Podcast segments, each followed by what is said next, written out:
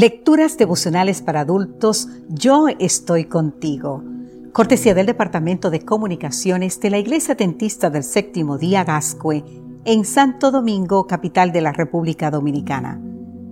En la voz de Sarat Arias. Hoy, 3 de enero, aumentarán los años de tu vida.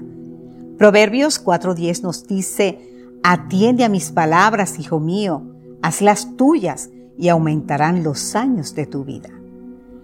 Hace unos años, la prestigiosa Universidad de Yale en los Estados Unidos sacó a la luz una información que ya muchos presentíamos, pero que no nos atrevíamos a afirmar tomando como referencia un estudio científico. Leer prolonga la vida.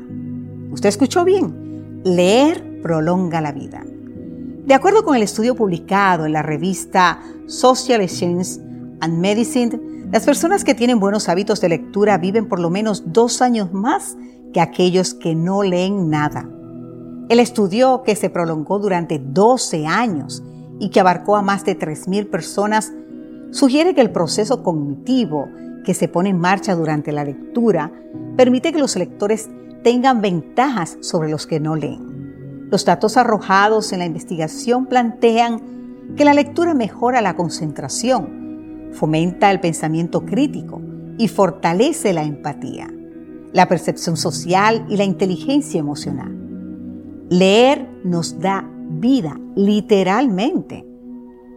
Aunque el estudio de estos investigadores de Yale tiene que ver con la lectura en sentido general, me parece que esa investigación confirma fehacientemente lo que ya había dicho Proverbios 4.10. Atiende a mis palabras, hijo mío, hazlas tuya y aumentarán los años de tu vida.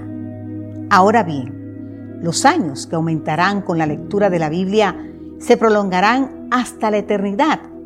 Pablo le explicó al joven Timoteo que leer la palabra de Dios nos guiará a la vida eterna.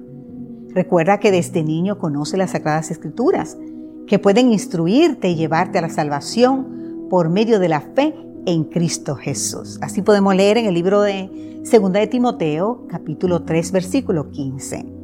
En otras palabras, pasar tiempo leyendo las escrituras nos permitirá conocer al que sí puede darnos vida eterna, y ese es Cristo Jesús. El Señor les dijo a sus discípulos, el Espíritu da vida, la carne no vale para nada. Las palabras que le has hablado son espíritu y son vida. San Juan 6:63. Y más adelante Pedro lo reconoció al decir, tú tienes palabras de vida eterna, en San Juan 6:68. Así que, si queremos vivir mucho, muchísimos años, lo mejor que podríamos hacer es convertirnos en asiduos lectores de la palabra de Dios. Querido amigo, querida amiga, el consejo dado al rey de Israel bien pudiéramos aplicarlo diariamente a nuestra cotidianidad. ¿Y cuál fue el consejo? Que leyera las escrituras todos los días de su vida. Deuteronomio 17, 19. ¿Acaso no sería un excelente reto que podríamos ponernos para este año? Que Dios hoy te bendiga en gran manera, cualquiera sea tu circunstancia. Amén.